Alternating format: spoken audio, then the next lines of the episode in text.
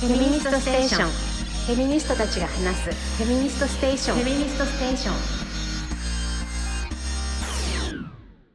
はい皆さんこんにちは。フェミニストステーション始まりました。なんと第10回でございます。ゆー。10回もやっております我々。えー、はい1ヶ月ごとにねあのなんかフェミステーションがこれフェミステーションで話そうとかえ あじゃあこれはもうフェミスで絶対言ってやるとかね怒りをし怒りとかを消化しながら消化か。消化しながら。消化もあるかもしれないけど続けてこれて本当に良かったですと言っております私は、えー、フェミステーションのえー、フェミニストコメディアンだわ。フェミニストコメディアンなんかもうなんかはい。フェミニストコメディアンの秋代でございますよはい今日はこんな感じで司会をやっていくのですよはいでフェミあそしてフェミニストステーションをお届けするのはおなじみはい、えー、と漫画家で韓国語朝鮮語翻訳者の大島文子です。ラブピースクラブの北原みのりですよろしくお願いしますよろしくお願いしますお願いしますさあ1ヶ月が経ちましてですねはい。またさまざまなことが起こったりしておりますがはい。あれでしたね。あれですよ。あれでしたね。大島さんなんかあの最近はいはいはい。小田急フェミサイドのそうそうそうそう。ええあの抗議デモスタンディングデモを、うん。あの小田急前でまたありましたよありね。ましたありました。たましよね。それでなんかあの事件がそうですよ。あったそうじゃないですか。てくださいよ、はい。ね一回目の時はねいろんな人のスピーチいいお話聞けたなと思ったら一回ね目のデモの時二回目はねうん。なんとスピーチ聞けなかったんですよ。スピーチを聞けなかったんですか？なぜか。なぜかというとですねは盗撮犯が現れましてですいねはでその人がですね警察に連れて行かれて交番まで行くのにですねあの私ついて行っちゃったんですい。よ。うんまあ、やっぱり、はいいややっぱりね私もあの使命感があったんですよ。そうれそううん撮った動画は絶対消させなきゃいけないと思って、うんそりゃそうだ。でね、うんその盗撮した人にぜちゃんと警察がね消してくれるかなと思って一緒について行ったんですよね。うんうんうんもう一人のねでも女性、男性と一緒に。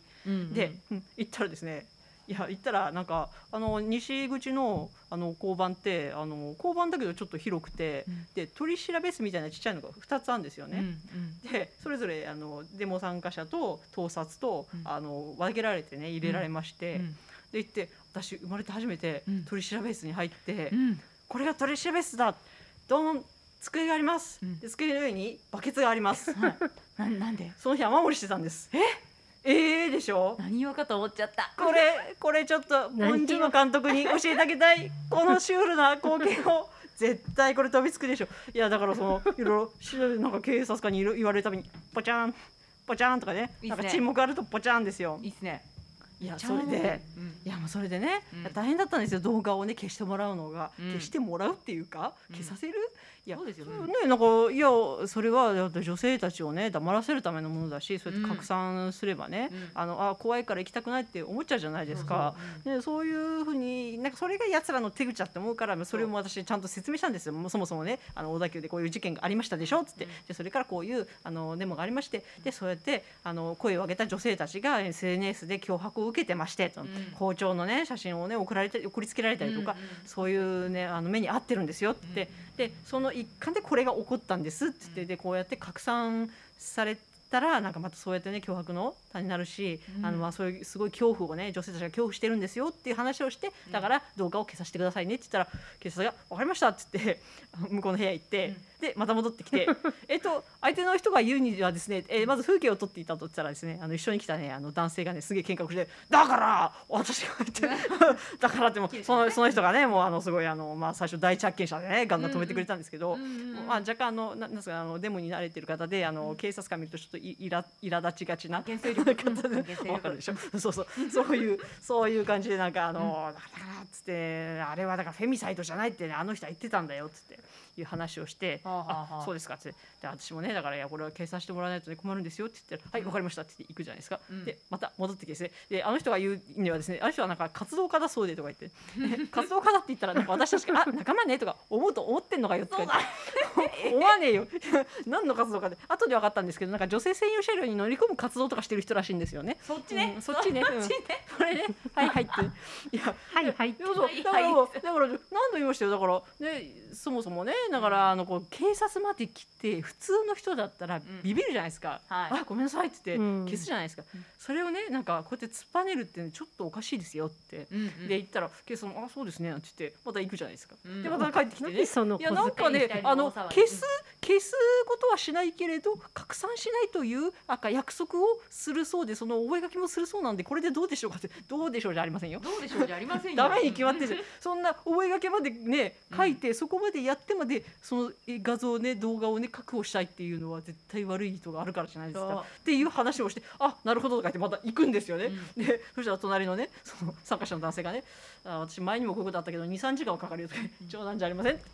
そこでもう携帯を出してですね、うん。前回もあの見回り弁護士としてね参加してくれたね私の高校の同級生なんですけどね、うん。清流美和子弁護士にね電話をかけましてねうん。つながりましてね、うん。ですみませんあのすみません今弁護士と話してるんですけどって警官に言ったら、弁護士っつってね、うん。若干ひるんでね、うん。でそれで直接ね 通話もしてもらってね、うん。でそれでやっぱりもう多少強く言ってもいいってことがね警官も分かったらしいんですよね。うんうんであと他の方に弁護士にもちょっと連絡取ってたらやっぱりこれが拡散された場合に、うん。警察はじゃあ責任取れるのかと、うん取れないですよねっていうことでもう強く言っていいっていうふうに言って、そっか。そういうふうに言えば警察はビビるのか。これあの 拡散された場合ね止まうん。止まらないでしょその男性も言いましたけどね、うん。拡散されたらもう止まらないってね、うんうんうん。でそれをねどうすんのっていう話、うん。この前ちょっと警察も責任取られるんじゃないですかねみたいな感じで、そこか。なるほど。そしたらねやっぱり多少強く言ってくれたのか、うんついにね男はね動画消しましたって言ったんですよね、うんうん。でもやっぱりそれ確認しなきゃやっぱりここまで来たんだからダメじゃないですか、うん。で行ってであの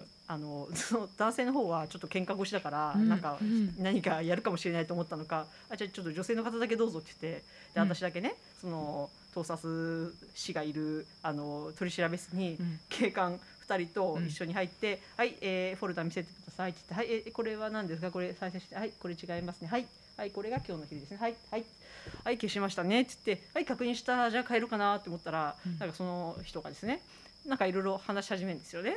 いやだってね僕だってその活動してますけどねこうやって取られたからってねあなたたちみたいにね文句は言いませんよとかねあの盗撮ねそういうのされたくないんだったらあのでもやらなきゃいいじゃないですかとか言ってるんですよね。でも話す気ないですよ、もうあお前が何考えてるとね、まあまあどうせあのろくな考えはしてないだろうからね、うん。なんかどうでもいいからもう早く帰りたいって。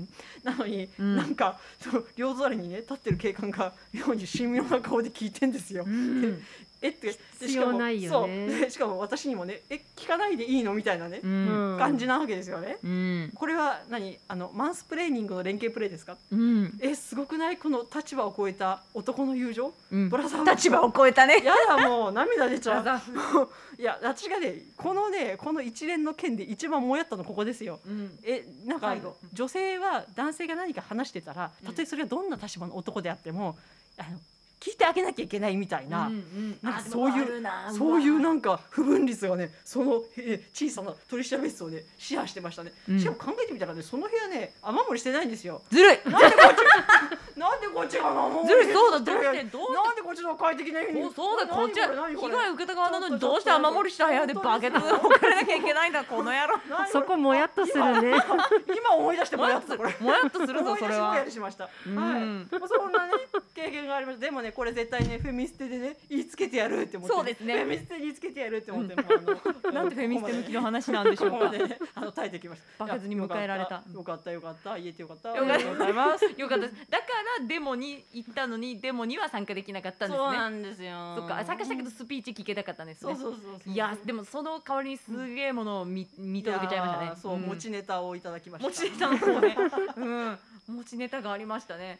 えー、なんか僕たちはされたってなんか俺たちはされたって、うん。とあの取られたって何も言いませんって、うん。なんか女性専用車両に乗り込む男性の会の活動とかうん。本何されるか分かんないから取りたくないですよ。当ですよね。はいてかそんなものフォルダに残したくないし。いやもうおぞましいおぞましいおぞましいおぞましいおぞましい笑って笑ってじゃないんだよ本当にもうお花とか猫ちゃんのある中でうー気持ち悪い信じられない本当にもうアンビリーバボーですああだからもうそこがもう並列なんか平なんか平行並列だと思って語るのもわけがわからないししかもなんかもうその変ななんかこのなんですか？さ最後まで往生際悪く なんかマンスプレーニングでもないなんかすごいざれ言をなんかおまわりさんも狛犬のように見守りながら聞かされる。にうちらうんうちら。もう何、うん。それもう信じられない。でも用事は済んだのでもう結構です。スカツカツカツって帰ってきたりするんであーわかる。なんかもう最後の方にめっちゃしゃべいる。なんかあのじゃあ最後に一言だけって言って15分喋る人いる。一言おじおじさん。しかも大体おじおじさんとおじさんんだこれがもう。なんかその会議とかなんかズーム会議、うん。ズームイベントが増えて増えた。うん。えっとって感じしません？なんか。じゃあ最後にうんうん。一言って言って、あのあまたさ最初の方につまんねえスピーチした偉いさん出てきたわって思ったら、すげえ長く喋んの、一言って言ってんだろうみたいな。なんか増えた。ねウケる。本当いらんこと喋る男が多すぎますよ。ズームってだってはい。はいはい。はいもう終わりですはいはいって言えないじゃないですか。そうですよね。ズームってなんかそのオンラインイベントなんかねお腹痛くなったふりして席外すくらいしかあいいいい。でもそれができるのがいいですね。オンラインイベント。はじゃあもういいやみたいな感じで。気がついたら退席退席誰もいなかった。リアルイベントと違ってオンラインはそれができますね。じゃあそう。って。えそっか。リアルは退席ができませんからな。あーそれは大変でしたね。お疲れ様でした。いやーよかったよく 立ち上がなんかそのそういう安心感がないとでもでもって絶対そういう安心感なんか、そうそうそうあなんかあるかもっていう心配はゼロにはできないじゃないですか、うん。でもなんかあった時、うん。黙ってない人いるし立ち上がってくれる人いるし、うんどうしたらいいのかなっていうのに慣れてる人もいるしっていうのを分かってれば、うん。特に新宿なんてすごい人通りも多いですしそうちょっと心配かな怖いかなって思うって私もあってありますもん。それはなんか、うんまあバケツにはびっくりしましたけど、まあ、うんまあ心強い情報。体験ですね。うん。いや心強い情報。うん。うん。ですよ。でもその後にその八王子のフラワーデモとかでうもん。なんかちょっと変な人来たりとか、うんなんか女性たちのそういう抗議運動になんか来たがる人が少しうん出てきてる感じとかあんのかな？なんかやだね。えっと小田急フェミサイトの後にですか？ん。八王子ってね811の、ううん。ん、この月のフラワーデモでね、うんちょっと嫌がらせがあったりとか、はい。あとはちょっと別のどこのフラワーデモでも、うんなんかその行ってきたりとかする人がいるから、少しそうあのバックラッシュなの？っていうような気持ち悪さも少し感じたんだけどもでもこうやってさあの大島さんみたいになんか場数踏んでいくとうん。強くなれるよねって感じが。そうですね。ネタは増えてくしね。うん。そう。だってやっぱりデモするのって怖いしうん。私も最初東京医大のデモをした時うん。に、うん。その変なこと言ってくる人ってやっぱりいて、うん今回もフェミサイドの時もポストイット貼るのはなんか器物損害だとかその東京医大の時も病人に迷惑ですみたいなこと言ってきたりとか、なんかもっともらしい。でしょ？でもやっぱり言われるとちょっとドキッとするっていうかうん。ひるむから、うん。え確かにそうかもとか、でも思っちゃったんだけどその時は。でもまあ東京医大と病院離れてるし大丈夫ですってうんその時は真面目に返してたけども、でもさやっぱそうそうそうその時代もあったと。でも声をちゃんと上げることに対してどうしてすごいなんかうん。気を使わなければいけないすごい萎縮した感じ、うん。すごいよね、やばい。本当そう。ですよ。あそっか。なんかあれですね。あの私なんかけ結構結構はいデモには行ってるんですけどうん。でも喧嘩慣れはしていないので。なんかめったにないから普通。でも喧嘩しなくていいよね。私私はししない。もちろん自分からは全然行かないですよ、うん。全然行かないです。なんかだからどっちかというとなんだろうな。あのほらあのもう本当に前私シールズとかあうんあのサスプルとかうん私でも行き始めたのその辺なので。であのすごい警備のおまわりさんとかと「なんだよ俺!」とか言ってる人を見て「わー!」とか思いながら「うわー!」ってそうあのその内後ろの方ですねその前の方はすごい盛り上がってて、うんなんかそのムムーブがあるんだけど、うん。なんか通行止めとかのところでなんかやり合ってる方たちはいあるじゃないいらっしゃるじゃないいですか。でおおこういうのがあるのかみたいな感じでそうそうあの普通に歩いて行っていた私、うん。えーし私こと小市民でございますデモ小市民。はい、だから多分なんかそのうんとなんだろうなこう向こうからなんか多分絡まれたりとかうんした時に「うんなんだこれ!」じゃなくって、うんなんか「はい何ですか?」って言っちゃうかもしれないんですよ私。そこまでそもこまでうでも分かるんですよ私なんかもう前の買いに来たお客様じゃないんですか。いらっしゃいませ お探しのものは何ですか？ちそれですか？こちらそれでございます。みんな来てね原宿、うん、ビーズクラブに来てねって、うんそそれぐらいかなりて丁寧対応を一発目してしまう危険性が私はある。でなんかそうなんかやっぱりこう観点選挙手伝ったりとかしてる時とかに、あのビラとか配ったりするじゃないですか、うん。その何何々です、うん。よろしくお願いしますとか言って。でやっぱなんか選選挙の手伝いってしてるとなんか、うん。女の運動員ってめちゃくちゃ狙われるんですよ。でなんかそので特になんかそのまあなんか若くなればとかで学生さんとか、を狙って絡んでくるじじいとかはいるんですよ。でそういうでもそういう人もうんなんか、この人は本当に質問したいのか？私が暴言を吐いたら候補者に迷惑なんじゃないかとかいろいろ考えちゃって「何ですか?」って聞いちゃう癖がついてるんですよ。なんかそれが全然抜けなくって「何ですか?」しちゃうんですよ。だから早く「んだこら!」に行きたいです。そんなこと大島さん言ってないよね。ホラー！ではね。でもね。喧嘩になっかもしれない。そういうこと。そういう人いやいや結構ね小田急のね安心なところはですねあれうん。んだこらけのねあの男性参加者もね 結構あの荒いがいるので。なんだ。そうなんですよ。なんかいざとなるとあの割と男性たちがまあまあ出てくるので、まあもちろん石山さんも全然負けてただったら出てたんですけど、石山さんはいやうんいやいい。石山さんも石川さんも全然最前線で、うん。ほら動画消せって感じでね、言ってましたけどね。はいはいはい、もうそんな感じなんであのいやある意味あの安心してあのわかりました。ると思います。うんそうだんだこらで行かなきゃいけないわけではないですもんね。いやそうです。んだから他の人がねいくらでも言っちゃうので。完全にヘイトセクハラ嫌がらせ目的で来てるやつに「はい何ですか？お探しのものは?」って聞くの嫌なんですよだからそうですよねもうなんでそんなことしなきゃいけないんですか？こっちがそいつなんてきっと自分が探してるものなんだかわかりませんよね。そう探し物探し物は何ですか？そう。なんですか？お前の見つけにくいものですかですよ。そうだね本当に。本当だよ。ああじゃあまああのんだこらと何ですか？あの間くらいで、そうです。うん、間くらい間で広いよ。ご機嫌な間広いね。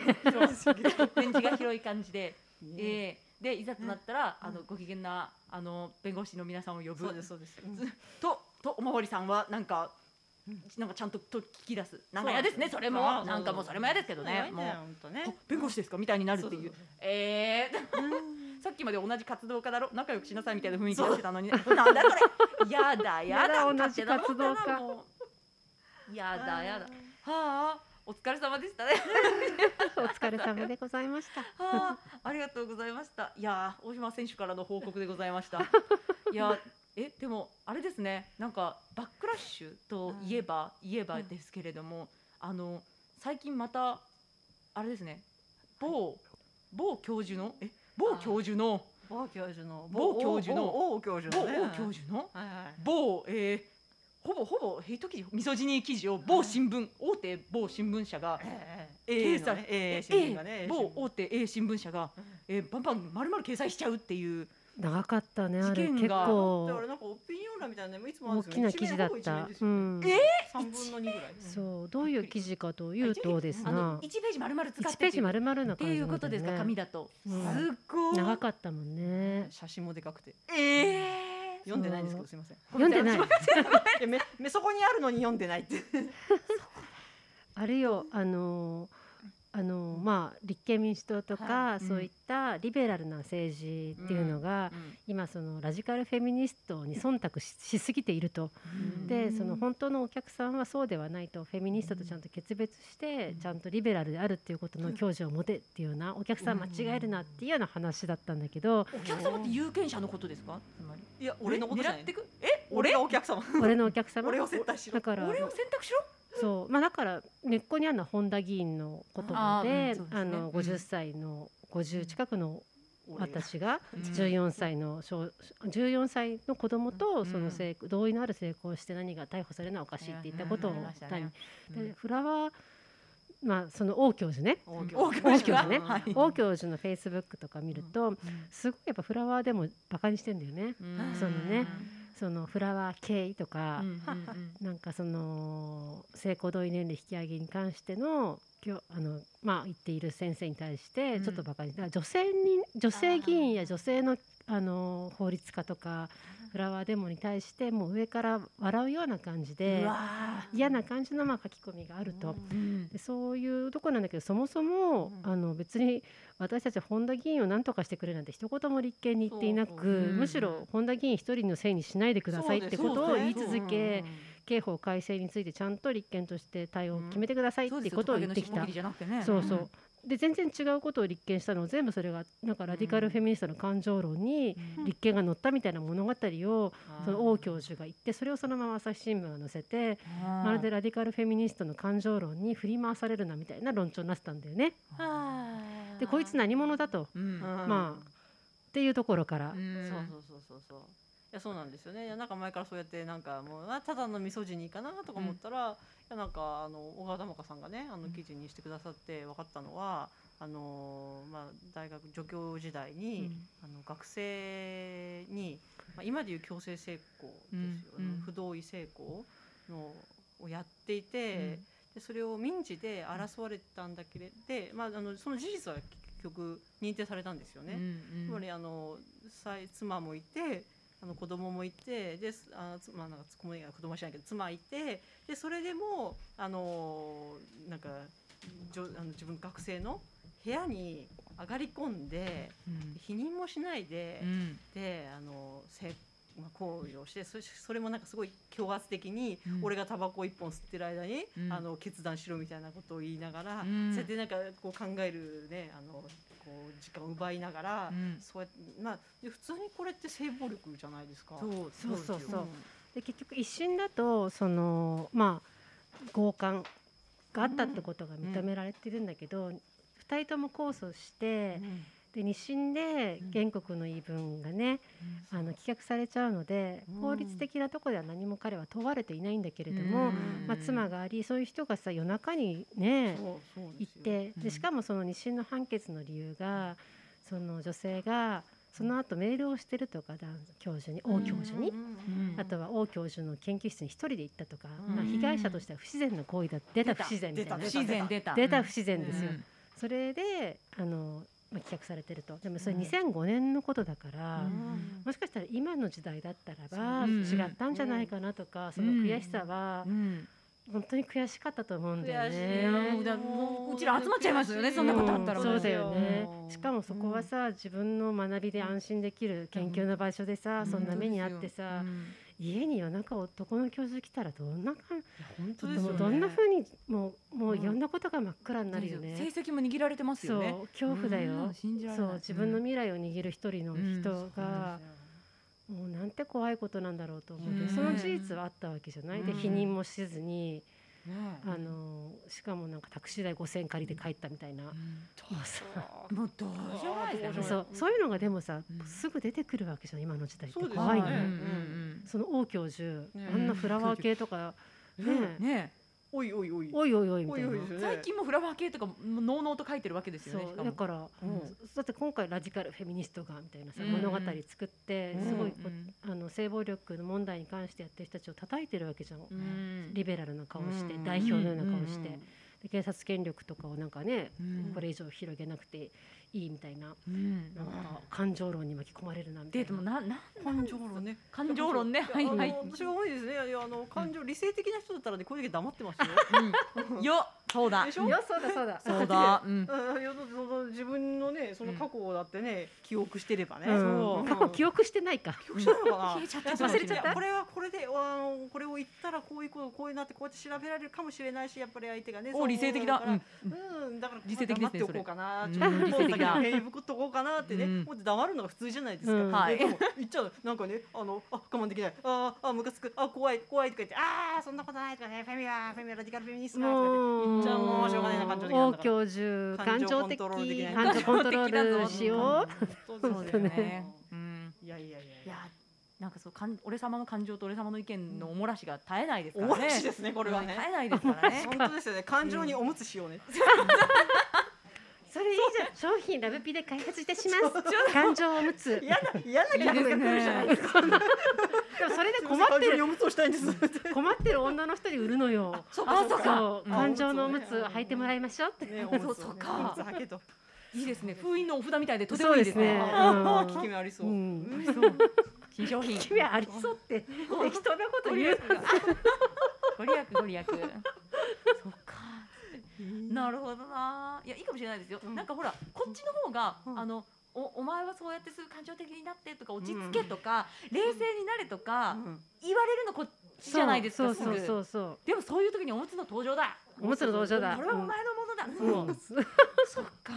でリマインドするための商品なんだな。だけど感情的って言葉と女って言葉がなんかもううん。完全にガチセットになっちゃってるから、そう。なんかハッピーセット。自分のこの怒鳴り声は感情に当たらないっていうね思ってるよね。ですよね。そうそうそうそう。これは論理的なね感情である。男が言えば論理的ね、うん。女が言えば感情的っていうそう、う。うん。ん、でも黙ってないですもんね。黙りません。黙りませんこちらは。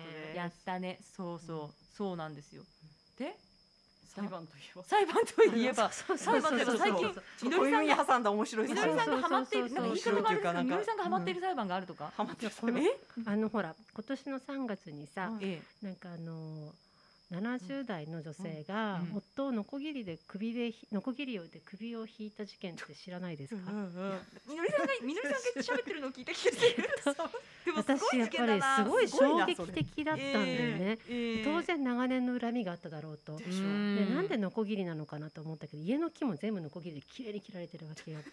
それで予行演習だ。練習してるそう予行練習かと思ったし、でなんで包丁じゃないのかなとか。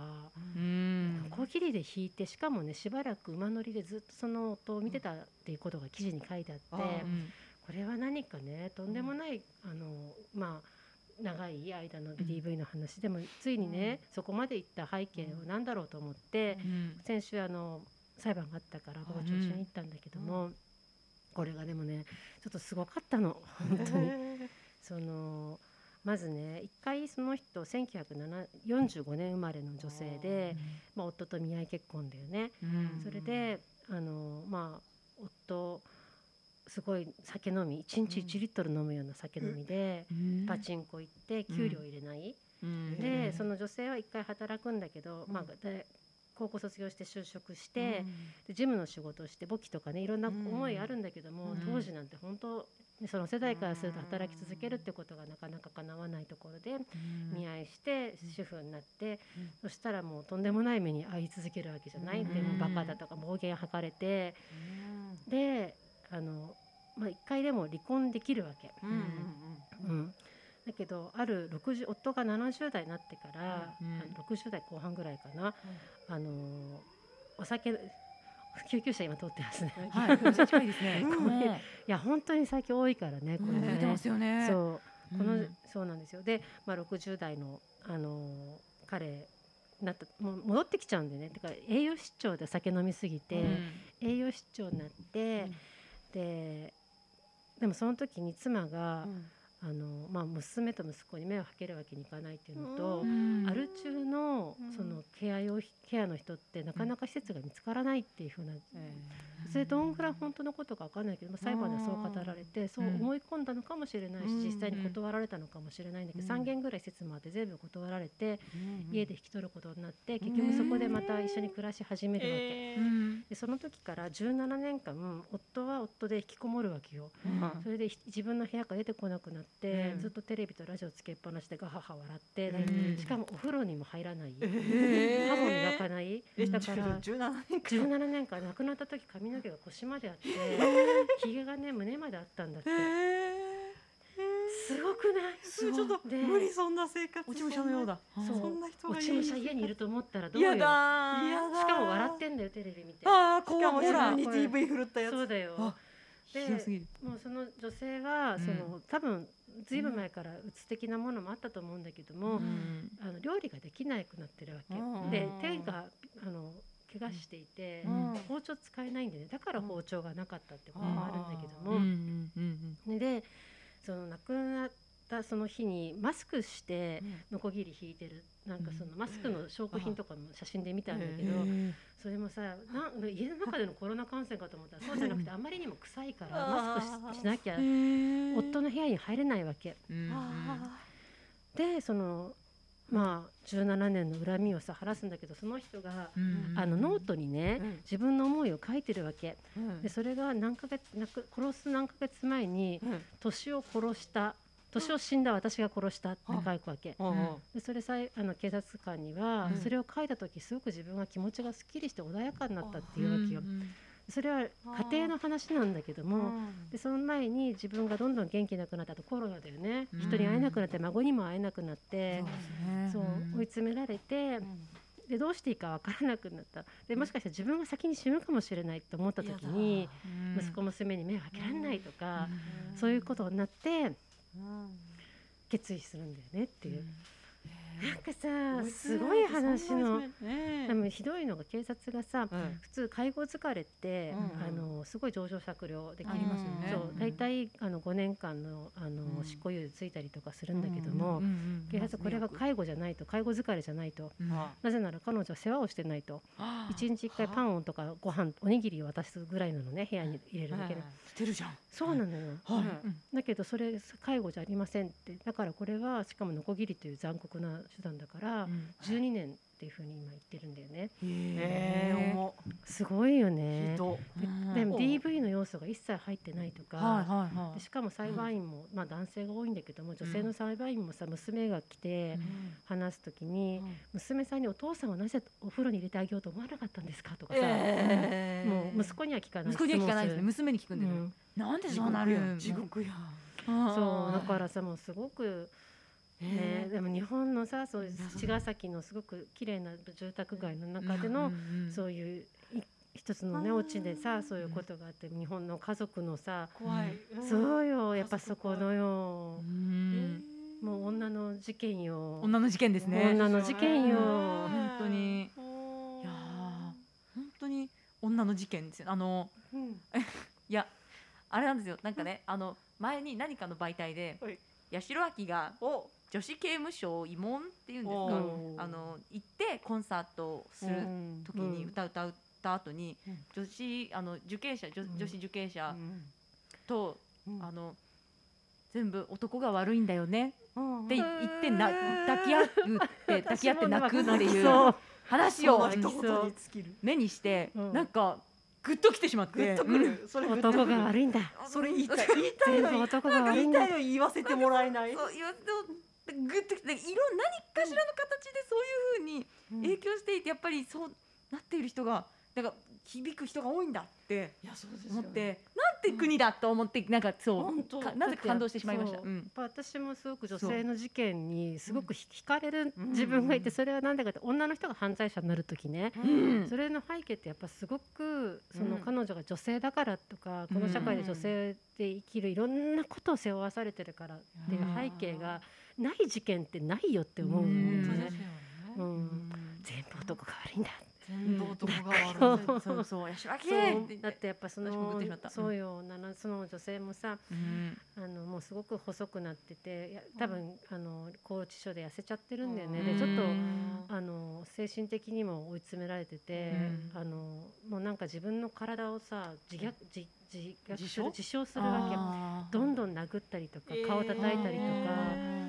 あそういう人をねうん。今精神的なケアとかいろんなケアが必要な人が犯罪者になる社会ってさ、うん。どうなんですかっていう気持ちに、うん。そうなるよね。なりますね八代亜紀のコンサート行きたい。はい。まさかの。まさかの。そうそれを思い出しました。私はそれを聞いて。グッときちまう。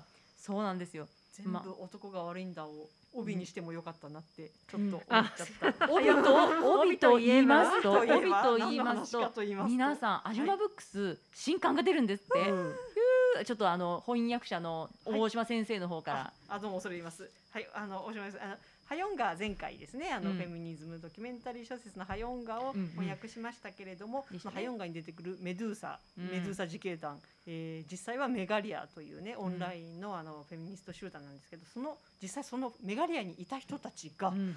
当時を振り返ったり、うん。こんな戦いをしたとかこんな戦いをせざるを得なかったとか、あるいは当時韓国社会で何があったかとか、うん。そういうのを書いてるエッセイ集で、タイトルは「根のないフェミニズム、フェミサイドに立ち向かったメガリアたち」という本なんでございますよ。これがもう9月のもう20まあそうですね。来再来来まあ9月のもうもうすぐ出ます。うん出まもうすぐ。すね。そうなんです。いやこの帯帯聞いてください。これ。フェミニストにならなければ私たち生き残れなかった。